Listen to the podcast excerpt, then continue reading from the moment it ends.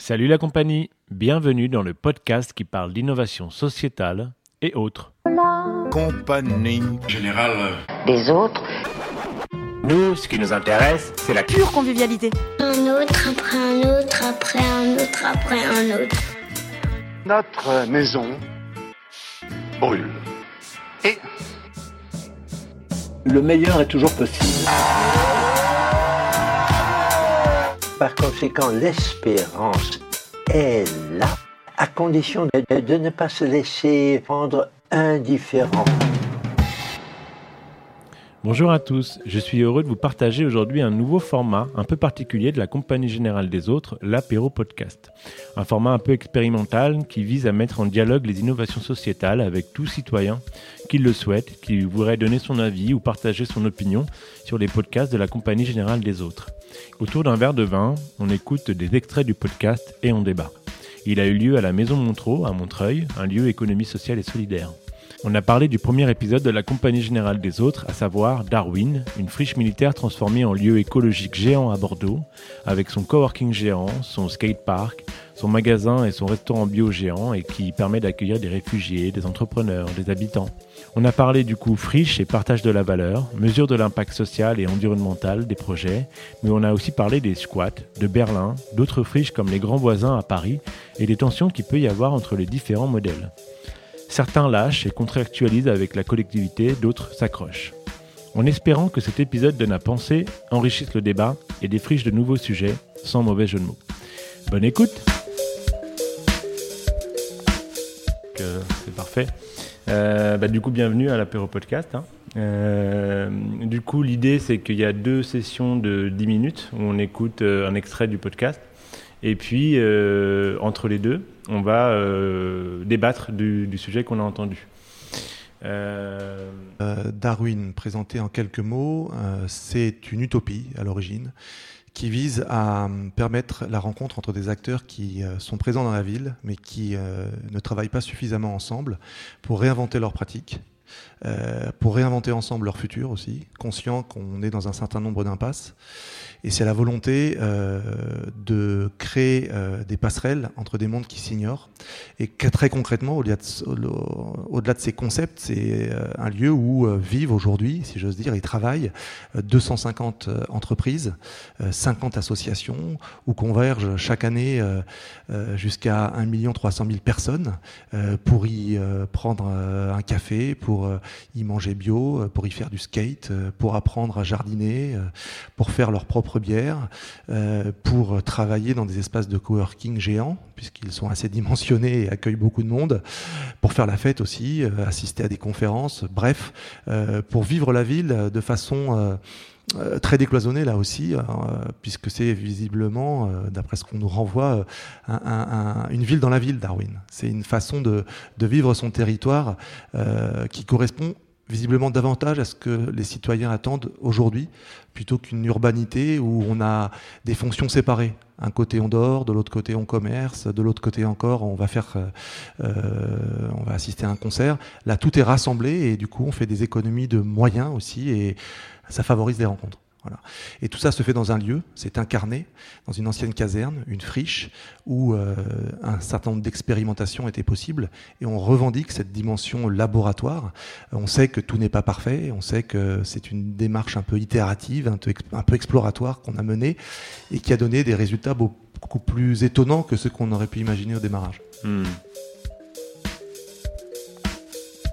Euh, bah, moi, c'est vrai que ça suscite pas trop de questions Darwin parce que je trouve que ce qu'ils ont, ce qu'ils ont, leur projet d'avoir euh, d'avoir un lieu qui soit euh, qui soit qui ait une empreinte écologique, en tout cas euh, la, plus petite qui peut être, bah, ils ont réussi clairement. Après, ce qui est de l'innovation sociale. je vois pas trop réellement quel est leur impact social si ce n'est que bien sûr euh, ils, accueillent euh, des, projets. Je sais, moi je suis allée visiter Darwin en fait, donc je connais un peu le lieu devant ça. Et du coup, j'avais rencontré aussi ce monsieur que tu as rencontré. Et euh, donc c'est vrai qu'il y a ces endroits, ces espaces de coworking qui permettent euh, l'innovation et la réflexion en groupe et qu'il y a vraiment des échanges. Mais en soi, euh, l'impact social, je le vois pas vraiment parce qu'ils sont pas dans cette démarche-là. Ils sont vraiment dans une démarche écologique qui réussissent. Après, débattre sur Darwin, c'est difficile. C'est tellement quelque chose qui, a, qui fonctionne et c'est un des plus gros exemples qu'on a en France. Je trouve ça dur du coup de trouver des critiques à faire à Darwin. moi, j'en ai pas en tout cas. ok. Je vais te laisser la parole. Bah, justement, en parlant de, en parlant de critique, euh, moi j'ai bossé pendant un an dans une friche. Et euh, en fait, euh, une fois que je suis parti de là-bas, je me suis posé la question de. En fait, c'est quoi une friche? C'est quoi une friche? Qu'est-ce qu'il y avait à la place d'une friche avant qu'elle devienne une friche et surtout pendant qu'elle était une friche? Quand, on, quand une mairie met à disposition une friche, c'est pas gratuit en fait. Enfin, c'est pas, c'est pas désintéressé c'est parce que derrière, il y a une volonté de vouloir occuper un lieu. Et qu'est-ce qu'on veut faire quand on veut occuper ce lieu? Par exemple, euh, bah, j'ai deux exemples qui sont très très très très différents. Dans la, pas très loin de, euh, Rennes, j'ai des potes qui ont monté une ferme urbaine sur une friche et qu'en fait, euh, bah, au bout de deux ans, ils se sont rendus compte que bah, sur la ferme urbaine qu'ils avaient montée, trois, trois mois avant qu'ils arrivent, on avait dégagé des gens qui habitaient dans, les HLM à côté et qui avaient leur petit potager sur leur friche. Et en fait, c'était des gens qui occupaient les lieux illégalement, ils avaient leur petit potager, on les a dégagés pour installer un plus gros potager et pour leur faire payer les légumes que eux cultivaient là avant.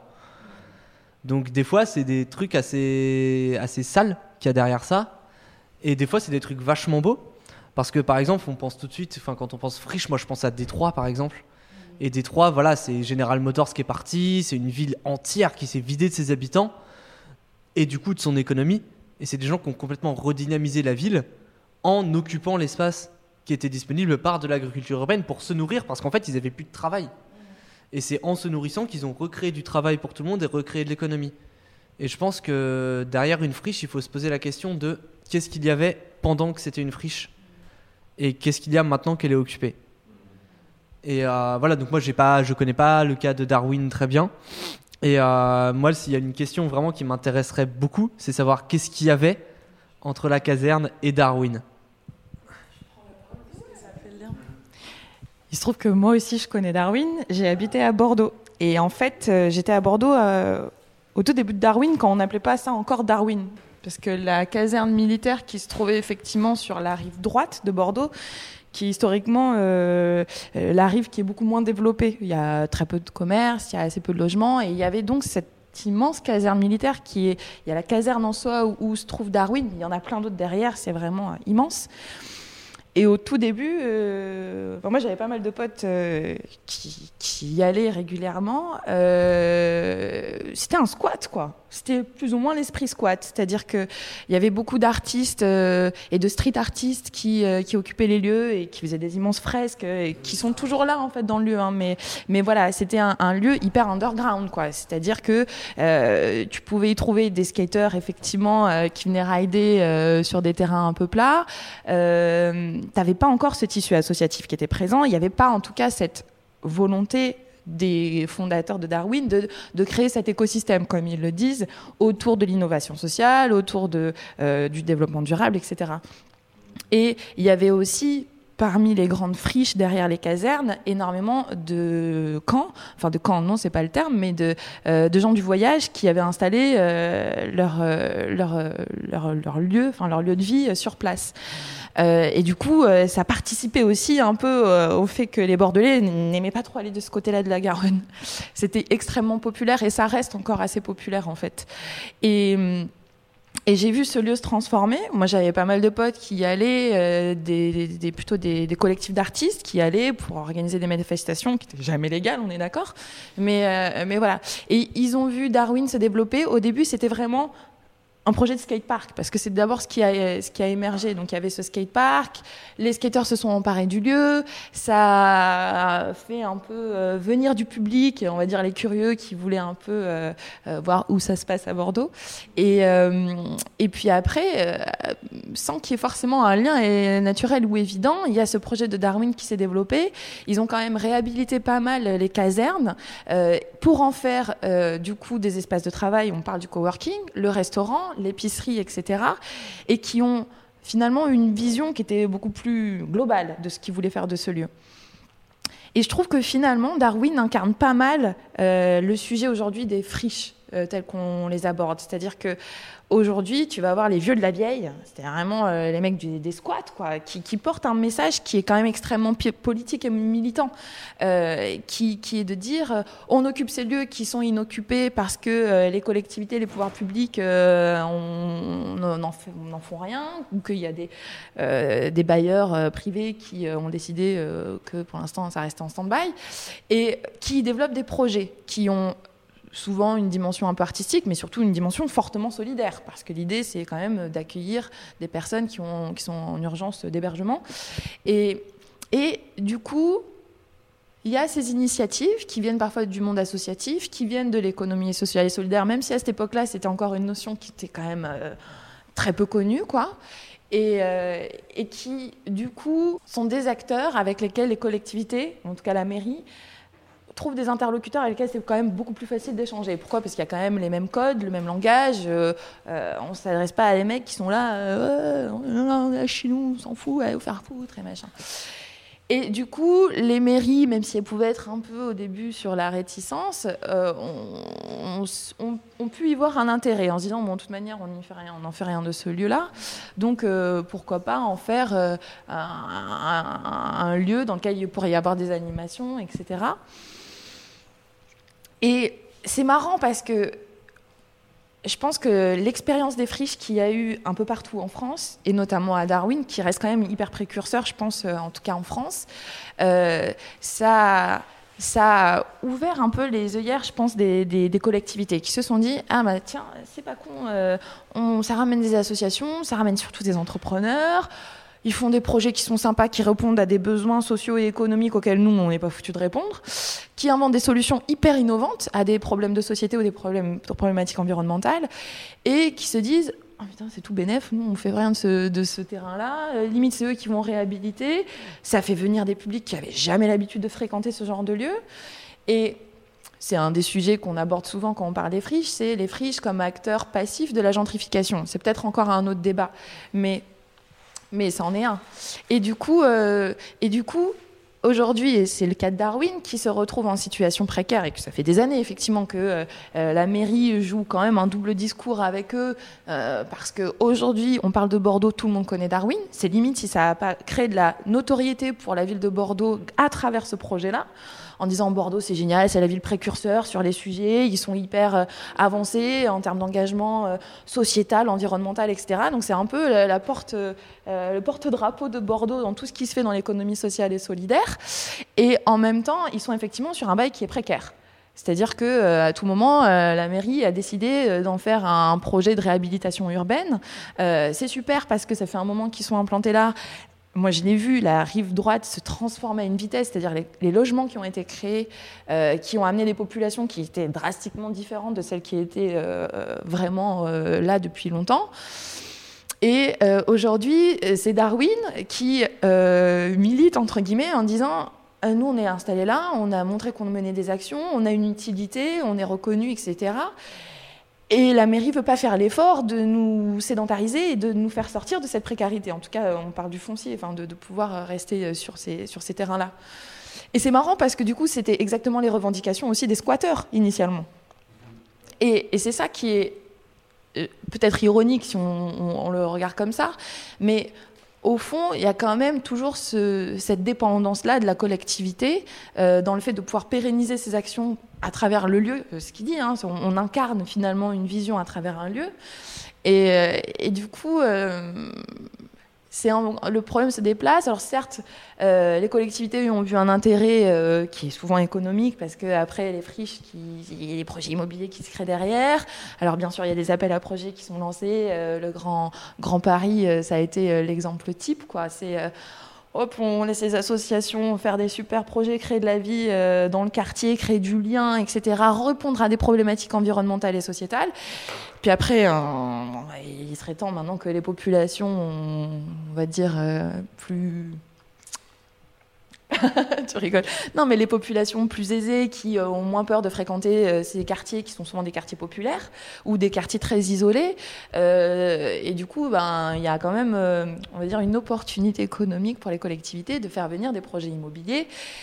Et même si dans les appels à projets, il y a, on va dire, des, des clauses sociales, d'inclure les habitants, d'inclure les associations de quartier, Bon, eh, il y a quand même aujourd'hui euh, pas mal d'acteurs qui tirent la sonnette d'alarme en disant euh, bon, c'est du social washing ou c'est du greenwashing et euh, qu'est-ce qu'il en est au demeurant? Et souvent qui se retrouvent exclus des projets immobiliers qui avaient clairement dragué un peu les associations et les habitants de quartier en leur disant mais oui on va en faire un super lieu, vous inquiétez pas, vous allez garder vos locaux, vous allez garder votre activité. Et qui se retrouvent trois ans après quand le projet immobilier est là, ah oui bah vos locaux oui mais par contre le loyer ça va être 5000 euros. Et, et Donc, euh, c'est des vrais sujets de fond et il y a effectivement la responsabilité des collectivités qui est en jeu là-dessus. Et ce qui est fou, peut-être que tu, on l'abordera dans la deuxième partie, c'est vraiment la relation de Darwin avec euh, la mairie de Bordeaux, qui est quand même un espèce d'histoire d'amour-haine, quoi, qui est un peu incompréhensible parce que je pense qu'ils étaient bien contents qu'on s'en soit fini avec les histoires de squatteurs pour des questions mais super diverses, qui sont aussi des questions de sécurité. Le bâtiment, il était en hyper vétuste, donc euh, avoir des gens qui logeaient là ou qui venaient là, c'était super dangereux. Là, en, plus de ça, c'est réalité. C'est super beau, le lieu quand on y va, c'est hyper grand, c'est beau, quoi. Et, euh, et, en même temps... Euh, voilà, je trouve que c'est il y a une espèce d'hypocrisie, en tout cas de la mairie. Je pense que c'est ce que ce que les les darwiniens créent. Moi, ce qui m'intéresse, et c'était un peu dans le dans, cette question-là. En tout cas, nous, ce qui nous intéresse à la Maison Montreux euh, et dans toutes les initiatives qui sont précurseurs sur ces sujets-là, on, on est très curieuse d'avoir des retours d'expérience. C'est réellement les synergies qui se créent entre les différents acteurs qui sont dans ces lieux-là parce qu'il y a effectivement le tissu associatif, il y a les entrepreneurs qui sont du coup plutôt versés dans l'économie sociale et solidaire, on l'a compris puisque c'est vraiment euh, euh, les valeurs de Darwin. Il y a les habitants du quartier. Mais qui sont ces habitants du quartier Puisque le quartier a été dans une telle mutation que, ouais, on parle des bobos, etc. Mais euh, moi, je serais curieuse, enfin, j'ai déjà quelques pistes, mais de savoir si les premiers, les premiers publics de Darwin sont aujourd'hui les mêmes. Enfin, est-ce qu'ils sont toujours là? Est-ce qu'ils s'y retrouvent toujours dans ce projet-là? C'est-à-dire les skateurs euh, qui aimaient l'esprit un peu libertaire aussi, je pense. Euh, est-ce qu'ils s'y retrouvent? Est-ce que euh, les habitants des quartiers autour et des cités qui sont autour, est-ce qu'ils fréquentent vraiment ce lieu? Est-ce que les gens du voyage qui habitaient à côté, et je pense qu'ils y habitent toujours, hein, est-ce qu'ils le fréquentent aussi? Est-ce qu'ils y trouvent un intérêt? N'importe lequel, hein, en, réalité. comment on crée du lien sur un territoire comme ça en transition? C'est, je trouve, une question passionnante. Parce qu'il n'y a pas de clé, je pense que. Voilà, mais ce serait intéressant de savoir si, Darwin a, des choses à dire là-dessus. Quoi. Quelqu'un d'autre euh,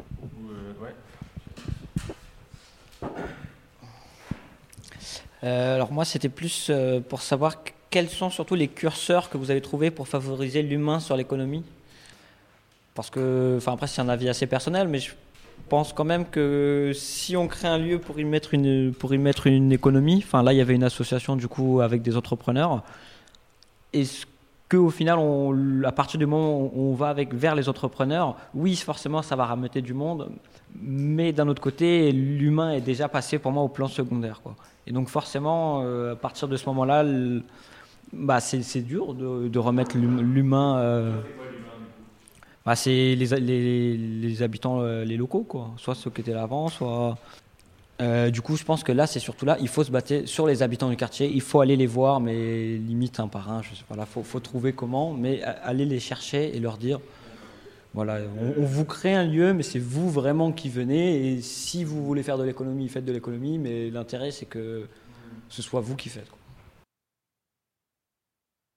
Alors, pour répondre aux, différents, euh, aux différentes questions, alors moi je prétends pas euh, répondre à la place de Jean-Marc, hein, parce que c'est Jean-Marc qui pourrait répondre.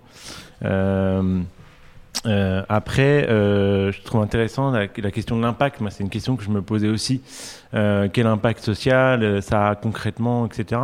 Et c'est une question qui est un peu piège en plus parce que la question de l'impact, elle est souvent posée aux associations et on leur retire des subventions s'ils n'ont pas assez d'impact, ou alors on va conditionner les subventions ou de l'argent à l'impact.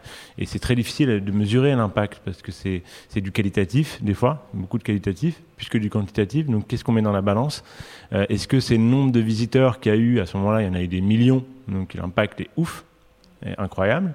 Euh, Est-ce que c'est des gens qui sont venus au festival euh, et s'il était full, les billets, voilà, se sont vendus en deux temps, ou est-ce est-ce qu'on met, on pondère l'impact en disant c'est l'in- l'inclusion des habitants qui est la plus importante? Euh, ou alors c'est l'impact écologique qui est le plus important, etc. Donc moi, j'ai pas vraiment la réponse, mais par contre, je sais que, euh, euh, comme tu le disais, et ça reboucle aussi sur ce que tu disais toi, comme c'est une friche à la base, ça a attiré plein de gens à un endroit où il y avait personne en fait, parce qu'il n'y a pas d'habitants en fait dans le quartier. C'est pas vraiment le quartier quoi les gens ils viennent de, de l'autre côté en fait ou un, ou un peu plus loin. Enfin voilà mais mais vraiment aux alentours euh, proches de Darwin euh, t'as pas de petite rue t'as pas de c'est faut venir en bagnole quoi ou euh, ou en voilà faut ou en skate. Mais moi je voulais savoir aussi si euh, effectivement les habitants euh, réels de, de, de- de Bordeaux et et, euh, et de ce quartier là de, de, l'autre rive en fait pouvaient euh, venir. Donc euh, donc ça c'est une vraie question. Euh, euh, et après, oui, c'est vrai que c'est euh, un, lieu qui, a une, qui, envoie une notoriété forte à Bordeaux. Tu tapes Bordeaux, Office de tourisme, t'as as Darwin qui est mis en avant. Enfin, c'est incroyable, c'est un truc de marketing de fou. Et ils veulent en faire un, des logements ou un parking. Enfin, on marche sur la tête. Il y a une vraie schizophrénie dans le rapport avec la collectivité, ce qu'on va voir en deuxième partie. Je pense qu'on aura certains éléments de réponse. Euh, c'est vrai que on a du mal à comprendre comment c'est possible que un lieu comme ça qui fasse venir du monde puisse, à part si, comme tu le disais, ou je ne sais plus qui en parlait, c'est un cheval de Troie, euh, des euh, acteurs immobiliers après qui euh, profitent de ça pour dire on va revitaliser un truc et puis après bah, bah, il est temps que les, les bobos viennent s'installer et on va pouvoir vendre des logements hyper chers parce que parce que ça donc le lien entre gentrification et, et inclusion sociale enfin la tension entre les deux pour moi, c'est un sujet important et majeur. Euh, en tant que bénévole au Bar Commun, qui est un autre podcast de la Compagnie Générale des Autres, on a euh, cette tension qui est permanente entre euh, comment on fait pour, malgré tout, il y a un, plafond de verre. Alors là, c'est pas un plafond de verre, mais c'est une porte de verre, quoi, entre les gens du quartier qui habitent dans les HLM d'en face, pourtant, qui viennent pas. Alors, souvent, maintenant, ils commencent à venir parce qu'on fait aussi euh, d'autres choses comme les karaokés al- euh, franco-algériens, des trucs euh, qui ouvrent. Mais euh, ceux qui viennent, euh, alors il y en a qui débattent, il y en a qui viennent souvent. Il y a aussi des SDF qui servent derrière le bar. euh, et là, ça pose des questions, ça pose des problèmes parce qu'ils ont, du mal en fait. Donc, il y a toute une, donc euh, euh, c'est là où il faut mettre des règles euh, qui sont les mêmes pour tout le monde, mais sans qu'on nous traite de bobos euh, derrière. Qui, voilà.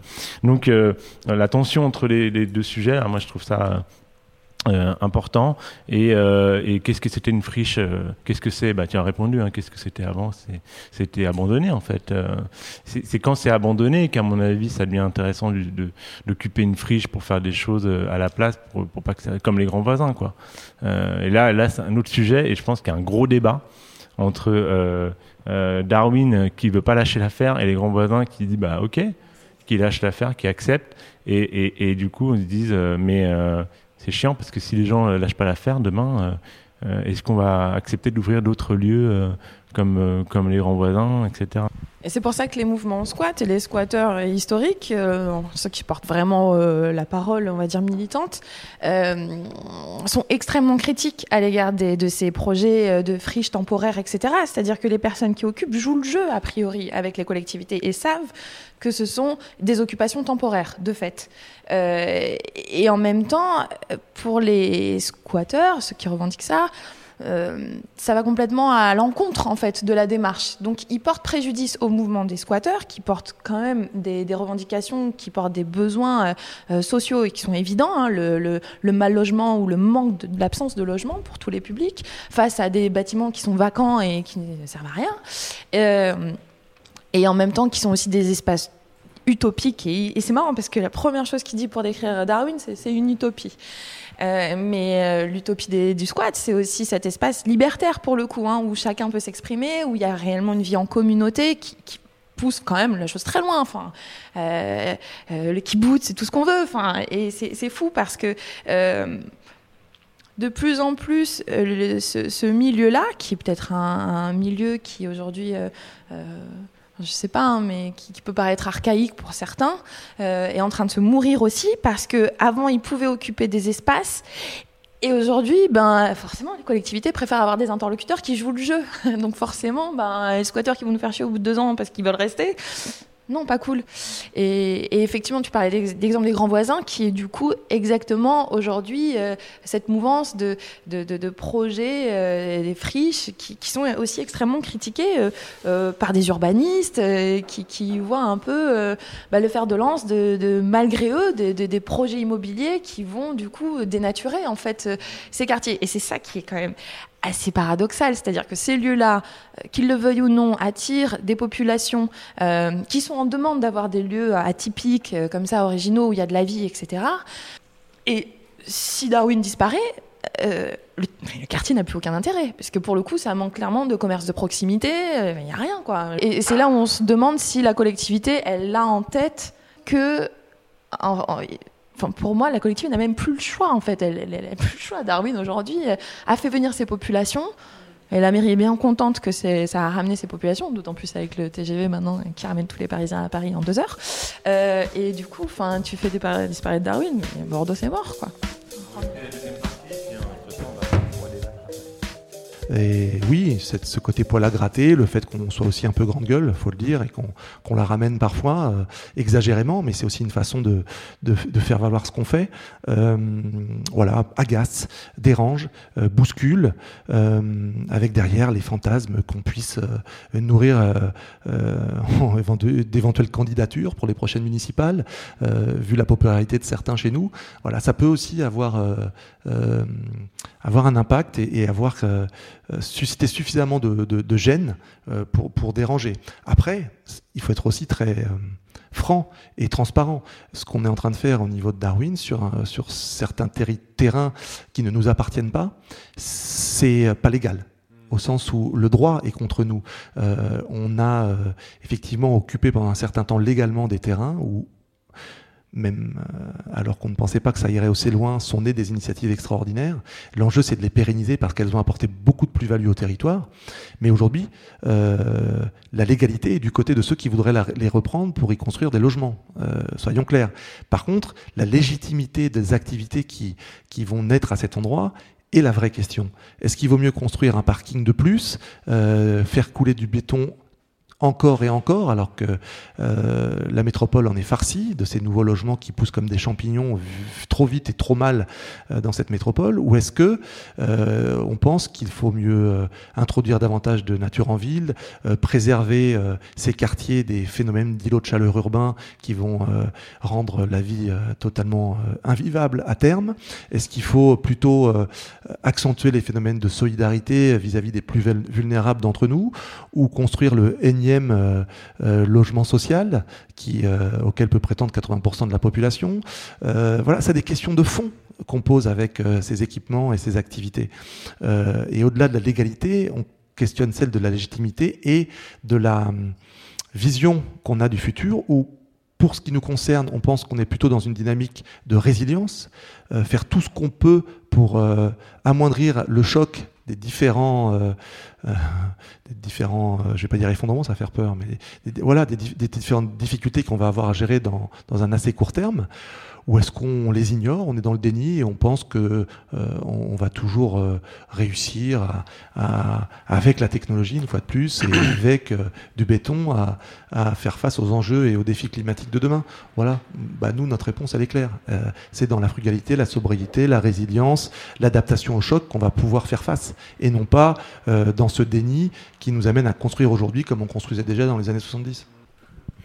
Euh, du coup, en fait, c'est deux questions. Euh, il y a une question et un constat en fait. Donc la première question, c'est par rapport à euh, l'échelle de temps en fait des friches est relativement court. Et en gros, on a vraiment une utilisation et une, euh, une utilisation de ces friches pour faire augmenter la valeur en fait du foncier sur, sur place. Et après, surtout, une absence de redistribution. C'est-à-dire que cette valeur n'est pas du tout redistribuée à ceux qui ont fait euh, monter la valeur. Et je crois que c'est aussi un des, un des premiers points en fait, qui pose vraiment problème sur, euh, sur les friches. Et ma question, c'est comment est-ce qu'on pourrait mettre euh, en place le fait de bah, modifier un peu et de remettre peut-être aussi une récupération de cette augmentation de valeur et une redistribution en fait pour tous ces projets. Parce que derrière, c'était ce que tu disais par rapport à l'humain, le moment où on oublie l'humain, c'est aussi que bah, pendant, euh, par exemple, les, les grands voisins, c'est euh, pendant quatre ans des, euh, des gens qui se sont sous-payés en fait pour pouvoir mener leur projet parce qu'ils y croient. Et puis en fait, du jour au lendemain, bah, paf, il faut qu'ils ils déménagent et puis qu'ils trouvent une solution. Et, et en même temps, bah, derrière, la mairie de Paris, l'immobilier, euh, y gagne. Donc du coup, pour qu'en fait, il y ait encore une montée de valeur, on va garder quelques nouveaux projets. Et, ça, ça serait bien qu'on pense peut-être un nouveau système de redistribution de cette, euh, de cette augmentation de valeur et que ça soit mis aussi peut-être dans les contrats de friche en fait. Euh, Donc ça, c'était la première question, proposition. Et la deuxième euh, chose, en fait, c'est en fait, euh, par rapport à l'expérience de Berlin, j'y habite depuis 11 ans, donc euh, j'ai vu euh, le territoire changer.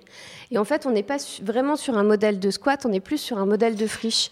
Mais en même temps, Berlin a vraiment bénéficié en fait d'un- d'un- d'une beaucoup plus longue durée. C'est-à-dire que ça s'est fait sur 20-25 ans, où en fait c'était un vrai pari qui était fait en fait par les immobiliers quand ils ont acheté les terrains en disant là ça vaut rien du tout, on va mettre des artistes, on va mettre des squats, on va mettre des projets, ils vont payer un loyer euh, ridicule. Euh, et en fait, bah, au moment où euh, le, foncier vaudra quelque chose à Berlin, là, on va vendre. Donc, bon, bah, c'est tout ce qu'on a vu en fait avec la gentrification berlinoise, qui est un petit peu, qui est, problématique en fait, parce qu'on a des, des quartiers quand je suis arrivée qui étaient très très animés. Aujourd'hui, c'est les royaumes de la poussette. Et en fait, euh, ça, avance de plus en plus vite, en fait. C'est-à-dire que tous les quartiers euh, euh, se gentrifient de plus en plus rapidement parce que le temps de friche, en fait, est beaucoup plus court. Mais en même temps, en repensant aussi ce temps et cette durée, c'est aussi ce qui a permis au projet d'acheter, en fait, le foncier. C'est-à-dire qu'un certain nombre de projets collectifs qui étaient sur un immeuble ou sur un bâtiment ou sur un lieu un peu particulier ont proposé en fait aux propriétaires de racheter euh, le terrain et ça a été accepté. Et, euh, et en fait, il y a eu mise en coopération, donc c'est les coopérations euh, d'habitants, de projets, etc., qui ont racheté les murs, donc où personne n'est vraiment propriétaire de l'appartement, mais c'est le collectif qui est propriétaire. Et donc, du coup, est-ce que ça, ça pourrait pas être aussi une proposition Est-ce que ça pourrait pas être faisable? Je sais qu'en France, maintenant, il y a les coopératives d'habitants, mais qu'en fait, c'est sur 10 ans, donc euh, ça ne résout pas le problème complètement, mais euh, voilà, est-ce que ça, ça pourrait pas être aussi une, possibilité de faire évoluer en fait euh, la friche dans, dans le fait que le collectif puisse aussi récupérer le terrain collectif et Ouais, en fait, c'est vrai que se pose la question de la propriété à un moment donné euh, du foncier. Euh, avant de rebondir, euh, je voulais te poser la question, Rudy, parce que on a un peu parlé de l'expérience de Darwin, mais est-ce que tu sais exactement, toi, en termes d'historique, quand Darwin s'est installé sur la friche, est-ce qu'ils avaient une autorisation quelconque de la mairie? Et sur la partie, parce qu'il parle du coup de l'influence de Stéphane Barr parmi euh, les fondateurs de Darwin, qui est effectivement un mec, euh, qui a un personnage hein, ultra atypique, euh, qui vient du milieu de la com ou de la pub, il me semble, et qui a mis ses propres fonds hein, pour, pour s'investir dans Darwin et dans ce projet-là. Et la partie, tout à l'heure, je parlais d'une partie de la caserne qui a vraiment été réhabilitée pour y créer les bureaux, etc. Qui a mis les sous là-dedans? Je, je pose la question vraiment du coup de qui est propriétaire, du coup la ville, euh, il me semble. Euh, est-ce qu'il y avait une autorisation au préalable? Si c'était pas le cas, est-ce qu'il y a eu une autorisation après coup? Et pourquoi aujourd'hui? Est-ce que, quel était le type de bail? Je, commence à poser la question technique, mais quel était le bail? Est-ce qu'il était précaire? Est-ce qu'il le savait dès le début? Euh, et qui a investi en fait dans, dans Darwin? Qu'est-ce qu'a qu'est-ce qu'a investi Darwin? Parce que du coup, ce que, j'en comprends de tout ce débat, c'est, qu'il n'est pas propriétaire du, foncier, quoi. Euh, et, du coup, ça, permettra peut-être déjà de donner euh, euh, un éclairage sur la relation avec la mairie, puisque là, pour le coup, c'est vraiment la relation avec la mairie qui, est problématique. Par ailleurs, je rebondirai après sur ce que tu disais, je trouvais ça très intéressant. Alors, dans mon souvenir, euh, et, Jean-Marc, tu m'excuseras si je dis n'importe quoi, et tu pourras répondre, euh, mais, mais euh, j'ai pas précisément les, choses en tête, mais il me semble que euh, d'une part la, collectivité avait laissé pour quelques millions d'euros, mais ce qui est une bouchée de pain en fait apparemment, la possibilité de, prendre euh, les, les, locaux en fait.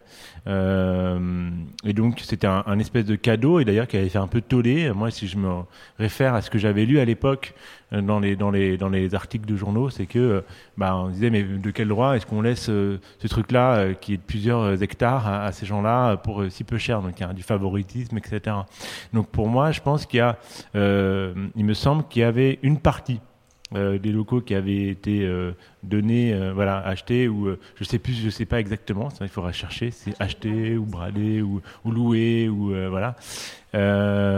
Mais qu'il y a une toute une partie en fait qui est squattée et que petit à petit ils ont, ils ont voilà, égrené un peu leur modèle un peu partout, grappillé des, coins en disant ben, c'est dommage parce que tous ces coins-là, ben, effi- effectivement quand il va, il n'y a rien. Ben, pourquoi est-ce qu'on ferait pas des trucs dessus quoi? Euh, Donc aujourd'hui euh, là euh, le truc c'est qu'il y, a des- travaux qui sont censés passer au milieu de tout ça et de, de, bah, de, rendre le, le- truc complètement inaccessible, complètement.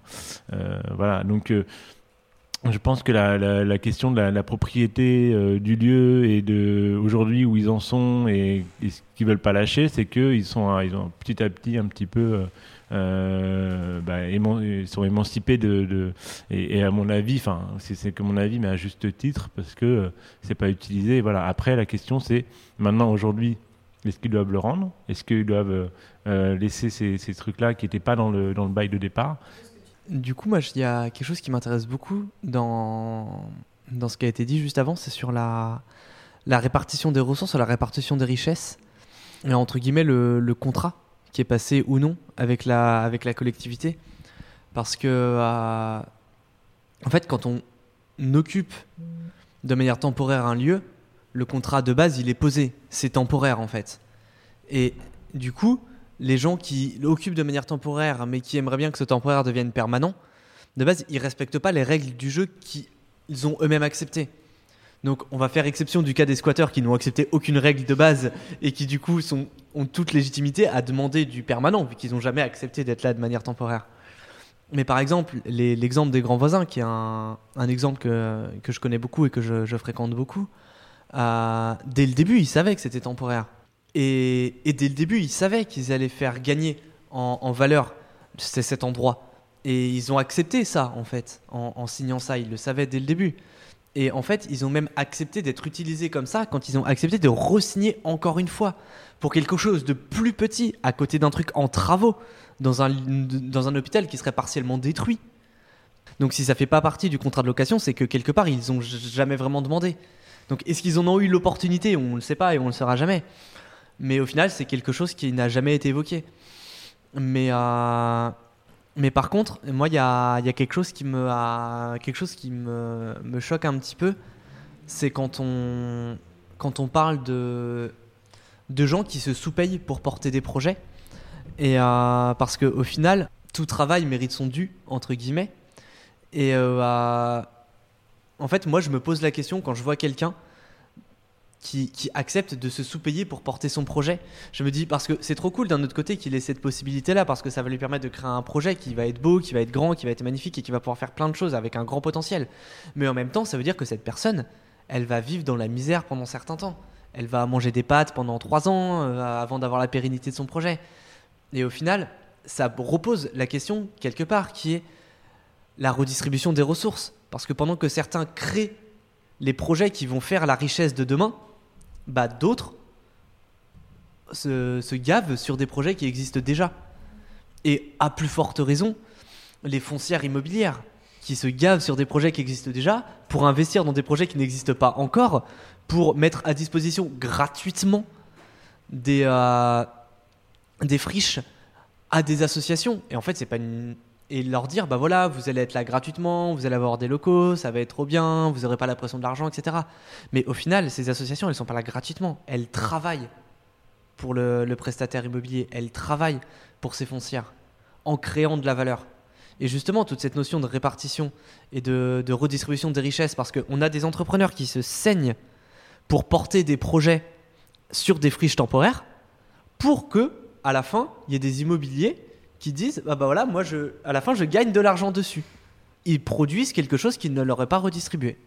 Et effectivement, ça pose cette question de redistribution des richesses à, toutes les échelles de la création de valeur. Mais je pense que tu as tellement bien euh, posé le, fond du problème parce que effectivement, des bails précaires, des bails temporaires égale bails précaires, euh, implique aussi effectivement de la part du tissu associatif, de la part des entrepreneurs, etc. de vivre la précarité, puisque le lancement d'un projet, peu importe lequel, euh, c'est effectivement euh, donner énormément de son temps, euh, avec souvent peu de moyens, et, et, porté par la foi hein, du, projet, et, etc. c'est vrai qu'il y a un sentiment d'injustice, je pense, pour ces, pour ces acteurs-là. En plus, au moment où le projet commence à apparaître pérenne, en fait, c'est-à-dire au moment où on trouve le modèle économique, à partir du moment où le lieu est visible, à partir du moment où l'impact social ou environnemental il est tangible, ça y est, c'est trop tard. Et, euh, et, en plus de ça, ce qui est d'autant plus rageant, c'est que souvent ces projets qui ont quand même une dimension fortement alternative, ces projets qui s'incarnent dans des lieux, ces lieux sont récupérés par euh, exactement euh, tout ce qu'on peut, euh, ils peuvent militer contre, on va dire, les chantres du capitalisme et les promoteurs immobiliers, etc. Donc c'est terrible cette situation. Quelle solution envisager? Tu parlais des foncières. Alors je me permets un petit coup de pub. non, mais c'est intéressant de parler de l'expérience de Baluchon là-dessus. Et je suis pas la mieux parler pour en... je suis pas la mieux placée pour en parler, mais je peux déjà évoquer l'idée. Baluchon, c'est une entreprise euh, solidaire d'utilité sociale euh, qui a été créée il y a quelques années en Seine-Saint-Denis, qui a développé des activités de restauration, euh, des activités de traiteur, pour dire ça simplement, et euh, qui crée de l'emploi en Seine-Saint-Denis, et notamment des emplois pour des personnes euh, sans qualification préalable, souvent des publics assez fragiles, pour les former au métier de la restauration en, en, en l'occurrence, et les permettre, leur permettre de s'insérer durablement dans l'univers professionnel. Baluchon, qui porte aussi la maison Montreux, je me permets de préciser, c'est bon de faire la pub. Mais non, mais ces questions-là, on se les est posées parce qu'on a, nous aussi, répondu à des appels à projets immobiliers dans le cadre de réinventer la métropole, réinventer le Grand Paris, etc. Et c'est là où c'est intéressant, et on parlait du rôle des collectivités dans ces appels à projets, c'est-à-dire que les collectivités ont compris que ces friches-là, euh, ça a apporté quelque chose d'intéressant. Et sans forcément être opportuniste, hein, je ne mets pas d'intention là-dedans, mais ils se sont dit, c'est génial, la société civile s'empare des sujets sociétaux et veulent créer de la vie à travers des lieux dans leur quartier. Super. Euh, bon, maintenant, euh, ces friches là, qui sont inoccupées, il faut quand même à un moment donné les valoriser. Hein. On les valorise symboliquement, on les valorise en, matière de plein de choses, d'action sociale, environnementale. Bon, il faut quand même que ça rapporte de la thune. Et donc, du coup, euh, il y a ces projets immobiliers qui naissent et les collectivités ont. Euh, exigé, en tout cas ont imposé à ces promoteurs immobiliers, à ces foncières immobilières, de pouvoir intégrer dans le projet les acteurs du quartier, la société civile, les actions citoyennes, les associations, etc. Euh, super. Et là où Baluchon a, je pense, en répondant à des appels à projets conjointement avec des, promoteurs immobiliers, euh, s'est rendu compte de, enfin, a fait ce constat-là. Euh, Aujourd'hui, on prend le risque, nous, en tant qu'acteurs associatifs, en tant qu'acteurs de l'innovation sociale, euh, d'être utilisés un peu à notre détriment pour faire du social washing ou du greenwashing, comme ils, en parlaient, euh, et qu'on se retrouve au moment où les projets se concrétisent et on se rend compte que, ben, même si on était là euh, dans le papier initialement dans les discussions, aujourd'hui on nous impose des conditions qui fait que on peut pas, on peut pas être là, on peut pas, on peut pas, on n'a pas les moyens en fait financiers pour pour être présent dans ces projets-là. Et du coup, euh, j'ai envie de dire, il est temps, euh, chers camarades, de, sensibiliser, de, porter plus haut et communément notre parole, parce qu'aujourd'hui, on commence quand même à avoir suffisamment de retours d'expérience sur ces projets-là des friches. Enfin, en France, et puis tu parlais de l'exemple de Berlin, qui pour le coup est encore plus précurseur sur ces sujets-là, où effectivement ce sont même les habitants euh, qui créent des structures pour devenir propriétaires. Enfin, c'est encore plus loin, c'est génial. Est-ce qu'il ne serait pas temps de porter plus haut et au niveau des pouvoirs publics euh, ce discours de vous êtes mignon, vous partez d'une bonne intention de vouloir créer des clauses sociales dans vos euh, appels à projets, mais in fine, euh, ben, on a quand même tendance à se faire un peu bouffer par les gros acteurs qui ont bien sûr les connaissances juridiques, légales et, économiques que nous, on n'a pas forcément. Est-ce qu'il ne serait pas temps de créer des foncières solidaires? Qui réunissent ces acteurs-là. Et c'est là où c'est intéressant, parce que effectivement, quand la société civile s'empare des outils des acteurs, on va dire, plus classiques, est-ce que là, euh, se trouve pas la solution? Et je pense que, enfin, je te rejoins en tout cas sur cette idée-là parce que je trouve ça génial en gros.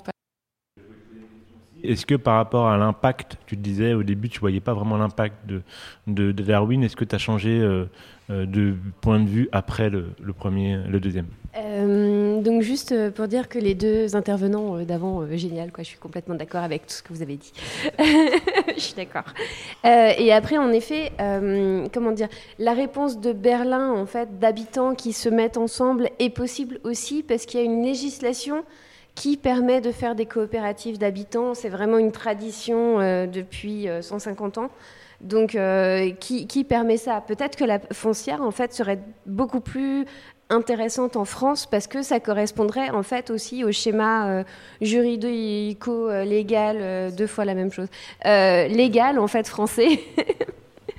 Et donc oui, Complètement. Et après aussi, dans, euh, pourquoi pas aussi redistribuer, c'est-à-dire que euh, mettre aussi euh, des indicateurs d'impact de, de, montée du, du mètre carré, en fait, combien il serait sans la friche, combien il est avec la friche, quels sont les gains, redistribution en fait dans un pot commun qui permettrait aux prochains d'investir pour les prochains projets qui s'investiraient dans une friche.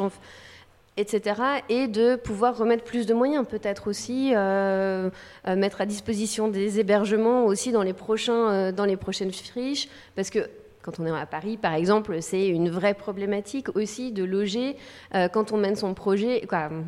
Ça, peut être en fait, on peut le retrouver aussi sur tout, comment dire, dans le bien commun à, plein, à vraiment plein de niveaux. Euh, bah, sur l'impact social en soi, c'est vrai que c'est toujours très difficile de le mesurer. Comme tu disais, c'est très qualitatif. Mais en fin de compte, ce que je me suis dit après, c'est que euh, par juste le fait que ça change le territoire sur lequel des gens habitent, rien que ça, en fait, c'est un impact social, puisque ça va changer la manière de vivre des gens qui sont autour. Donc, en fin de compte, oui, il y a eu un impact social. En plus de ça, euh, ça, développe un endroit qui n'était pas du tout utilisé. Donc, oui, il y, a quand même un changement, en tout cas sur la société, sur la manière de vivre. Donc peut-être c'est ça l'impact social. C'est vrai que je pensais plus à des choses vraiment de, création d'emplois ou d'accompagnement de personnes qui sont en difficulté pour leur permettre voilà, de, de, de, mieux vivre leur quotidien.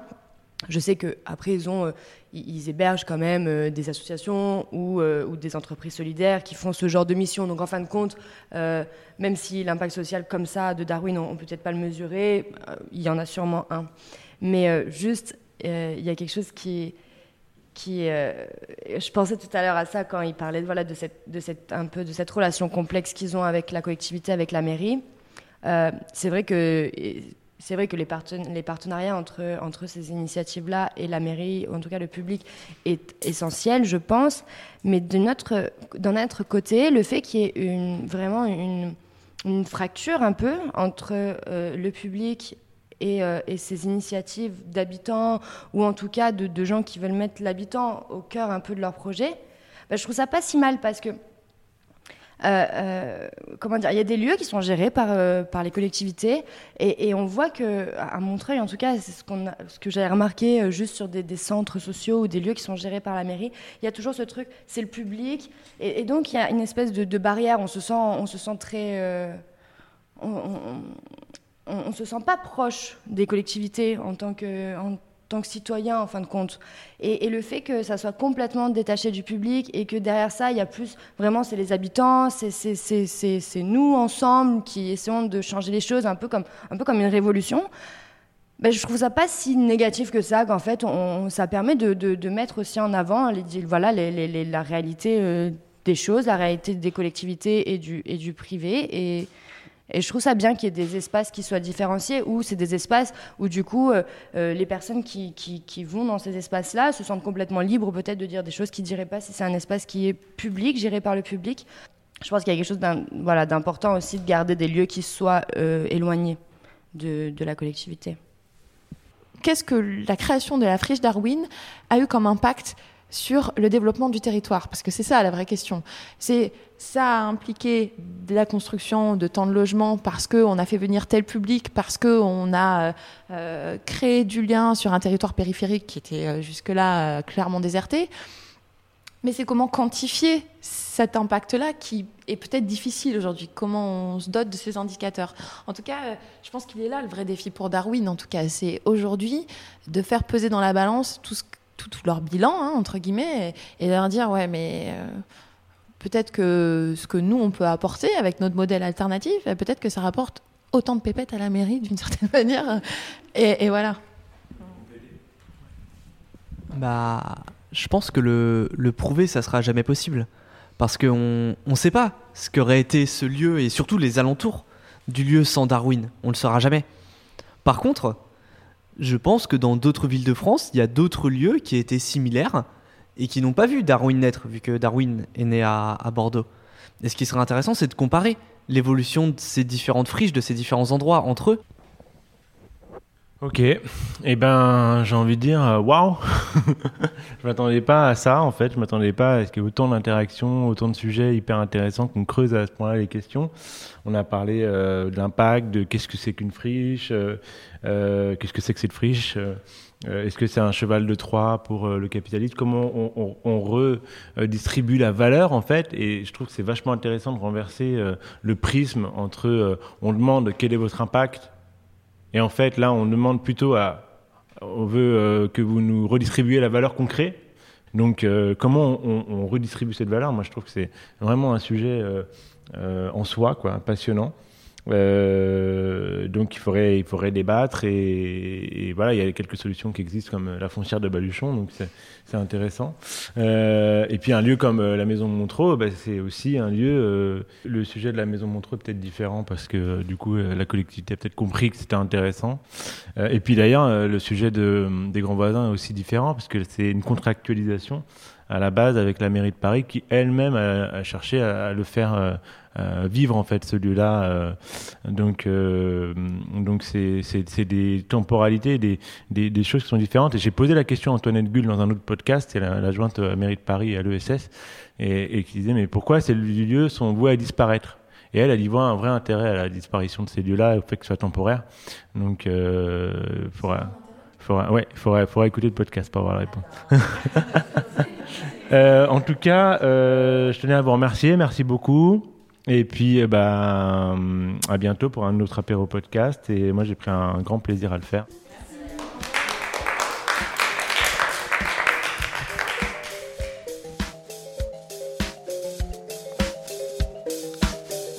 Merci d'avoir écouté cet épisode de la Compagnie Générale des Autres. N'hésitez pas à le partager et à le noter. Rendez-vous sur le site, vous pouvez déposer vos initiatives et retrouver celles des autres compagnons. À bientôt! Les autres